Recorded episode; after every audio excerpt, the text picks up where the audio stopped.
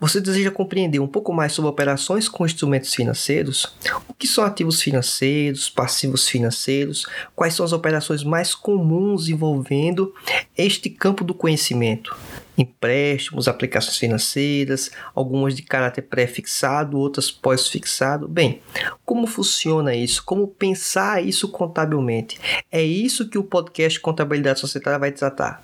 Vamos lá?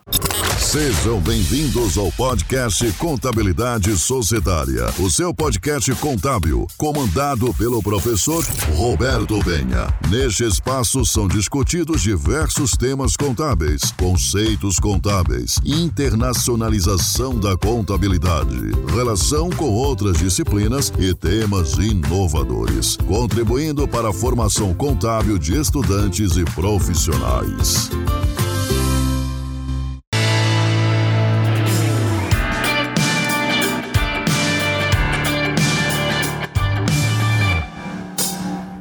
Olá, seja muito bem-vindo ao podcast Contabilidade Societária. Quem vos fala é o professor Roberto Penha e hoje vamos tratar sobre operações com instrumentos financeiros.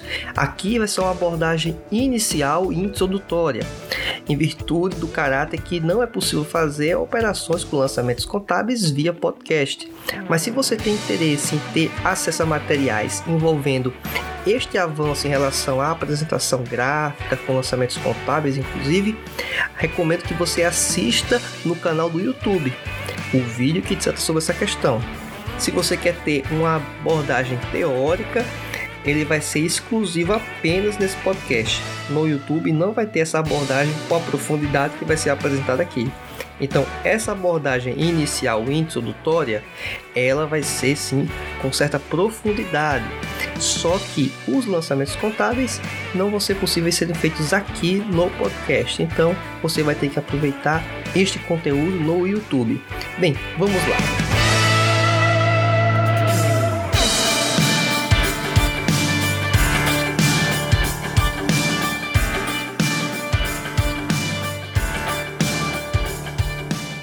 Inicialmente, precisamos pontuar quais são os elementos que motivam a empresa ou um grupo econômico a procurar esse tipo de modalidade, esse tipo de operações.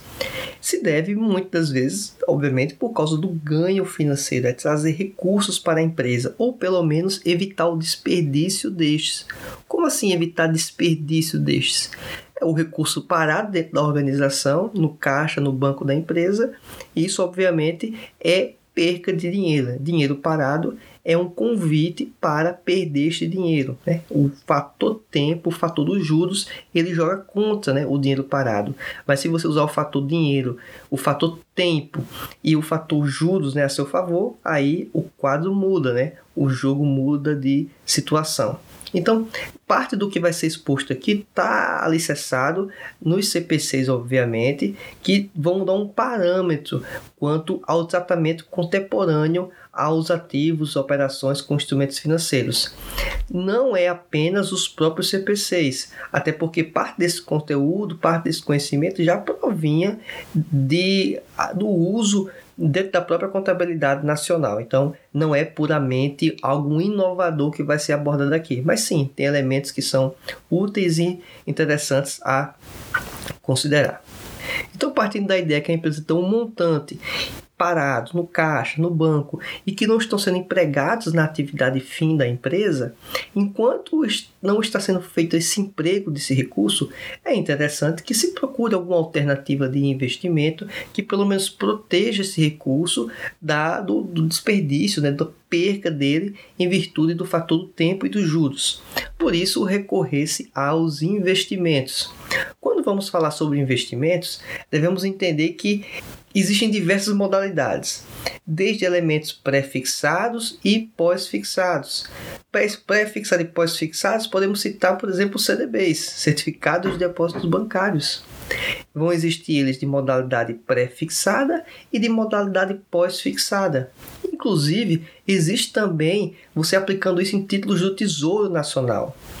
Os Tesouro Nacional vão ter opções que são pré-fixadas, opções que são pós-fixadas, atrelado aí a indicadores econômicos, como a Selic, e também tem dentro do Tesouro Direto modalidades que envolvem elementos mistos, né? um caráter pré-fixado de taxa, mais um elemento pós-fixado também. Então, perceba que existem alternativas para que a pessoa possa fazer, a empresa possa fazer investimentos para que tente manter aí o valor desse dinheiro com o tempo, né? ou até mesmo fazendo ter um ganho monetário a respeito. É importante mencionar que até mesmo a poupança, né, em alguns momentos, ela pode ser é, vantajosa, né, pelo menos impedir que a inflação de determinado período ela não venha a corroer. Em alguns momentos, a inflação até derruba, ganha da poupança. Então temos que ter cuidado em relação a que tipo de aplicação financeira a empresa, a organização vai estar empregando. Alguns nem sequer consideram a poupança como uma espécie de investimento, né? mas vamos entrar aqui nessa discussão. Quando falamos sobre investimentos, devemos entender que existem perspectivas não apenas do caráter que pode ser pré ou pós-fixado, né? em relação à taxa, alíquota que vai ser empregada, mas sim também no próprio posicionamento dos investimentos dentro da contabilidade. Como assim? O investimento da contabilidade ele pode estar dentro de três perspectivas. Primeiro, ela pode estar dentro do ativo circulante da empresa. Como assim um ativo circulante? O investimento que a empresa faz pensando apenas numa especulação ou algum título que tenha um período, uma durabilidade de apenas um ano, né, ou inferior a um ano.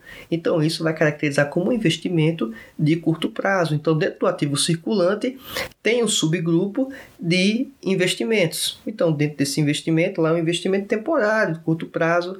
Adicionalmente existem grupos de investimento dentro do ativo não circulante para isso, o investimento tem que ter um caráter de pelo menos exceder a um ano. Então, dentro de exceder a um ano, pode existir duas margens, duas possibilidades. A primeira delas é que o investimento ele pode sim superar um ano, mas ele não tem um caráter permanente e tem um caráter, não vou dizer que é especulativo, mas que a empresa não tem um compromisso, pelo menos inicialmente, de manter-se com esse investimento feito. Então, esse tipo de posicionamento, até mesmo de querer se desfazer em uma oportunidade, é, caracteriza ele como ativo não circulante dentro do subgrupo do realizável a longo prazo. Então perceba que a empresa está indicando que está com esse recurso, excede ao período de um ano, pelo menos em tese, para se desfazer dele, mas que não tem um caráter permanente. Quando se fala de um caráter mais permanente, um investimento para passar muito tempo e sabendo de antemão que essa perspectiva é a abordagem inicial do investimento. E a todo momento a empresa vai fazer uma sondagem de quais são as impressões e percepções ao determinado investimento. Ele pode ter inicialmente o caráter de ser de longo prazo, né? Ficar lá no, no circulante e realizar a longo prazo, mas de algum momento em diante pode-se pensar dele ser um caráter permanente. Então ele vai migrar para um outro subgrupo dentro do ativo não circulante, que é o subgrupo de investimentos. Então, dentro do realizável a longo prazo, eu estou colocando itens de caráter que não são permanentes, mas que excedem a um ano. Quando eu coloco no subgrupo de investimentos, eu estou informando que aquele investimento é um caráter permanente. Por isso que quando falamos sobre investimento em coligadas, controladas, termos muito comum nas reorganizações societárias é colocado esse tipo de investimento alocado dentro do subgrupo de investimentos do ativo não circulante. Por quê? Só é investimento em coligada e controlada inicialmente com a, percepção de que de permanência desse tipo de investimento. Então, por isso que esse tipo de investimento envolvendo influência significativa para caracterizar como coligada e até mesmo de controle, né, para ser considerado controladora, é um indicativo forte que é um investimento de caráter permanente.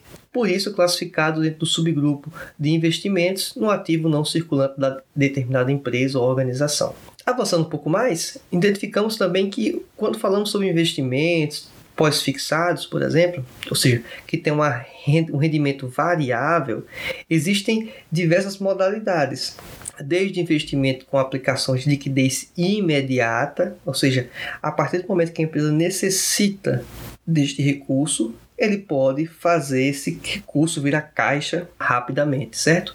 Lembrando que quando essas operações ocorrem em um prazo muito curto, né, inferior a 30 dias, existe aí o IOF. Tá? Algumas modalidades, quando falamos sobre investimento com aplicação de liquidez imediata, até mesmo curto prazo e também longo prazo, é, de caráter não permanente, é um, além do investimento é, em CDB, certificado de depósito bancário, títulos do governo, também temos aplicações em fundos de investimento. É uma outra também é possibilidade. E quando falar fundo de investimento aí, possa imagine que são diversas possibilidades: fundos multimercado, fundos cambiais, fundos de dólar então, assim, é uma infinidade de opções. Fundos, inclusive, que envolvem um mix dessas possibilidades que mencionei. E também temos aí também as aplicações em ações. Só que quando falamos em aplicações em ações, obviamente estamos falando aí de um rendimento que é puramente variável, é algo volátil, né? E aí aplica-se aquela ideia inicial do tratamento que pode ser dado, tanto para o curto prazo como para o longo prazo. Então, até esse ponto aqui, não tem uma distinção em específico, certo? Obviamente, quando falamos em aplicações e ações, essas ações podem ser tanto de capital de empresas fechadas, como também de empresas que estão listadas na bolsa, então SA de capital aberto. A empresa ou pode fazer investimento em qualquer uma dessas circunstâncias. Inclusive, isso pode se aplicar a empresas limitadas, né? fazer um investimento em uma determinada empresa. Quando falamos sobre investimentos em CDBs, também, obviamente, tem o de renda fixa. E aí é muito comum o uso de indicadores macroeconômicos como referência, certo? Para poder estabelecer quais são esses rendimentos.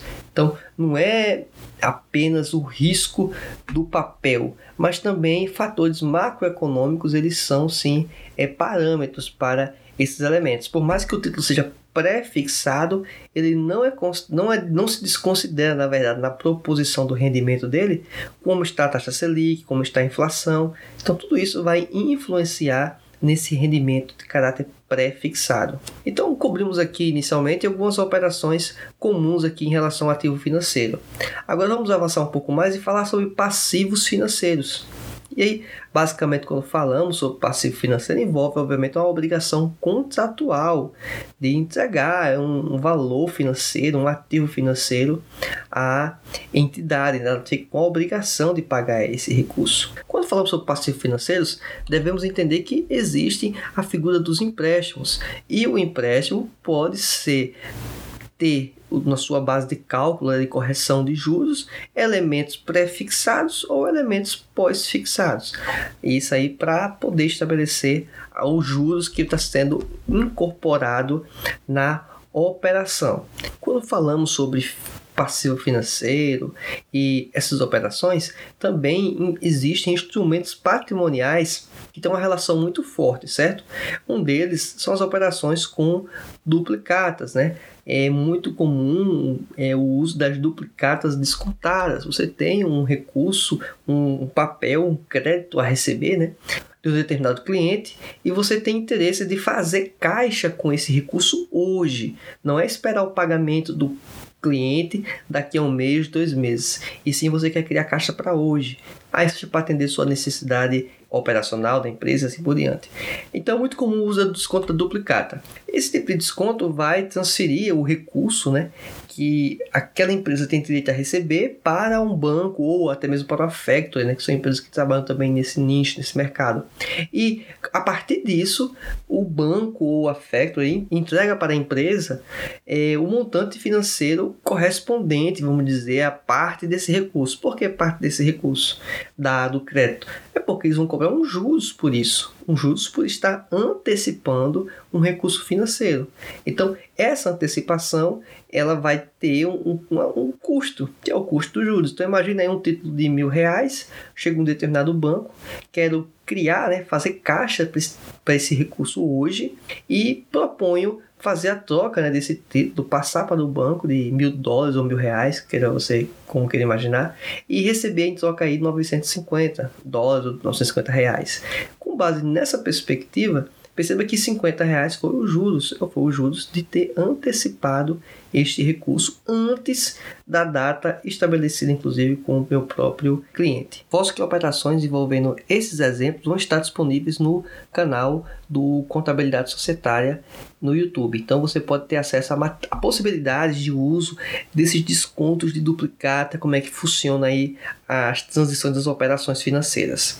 Quando falamos também sobre os, os, instrumentos financeiros, os instrumentos patrimoniais, é importante entender que existem métodos de mensuração destes recursos. Que não vamos, não vamos entrar aqui de forma detalhada, vai existir materiais complementares, inclusive falando sobre esses CPCs em específico, mas é, muitos deles são avaliados a valor justo. Então eu trago esses recursos, esses montantes, para o valor de mercado, relativamente falando assim, né? Para alguns, falar sobre o valor de mercado parece é, talvez deixar um pouco mais claro o pensamento do que apenas dizer valor justo, mas Entenda que ao trazer este recurso para esse montante, seja de ativo ou de passivo, para o valor mais próximo da realidade.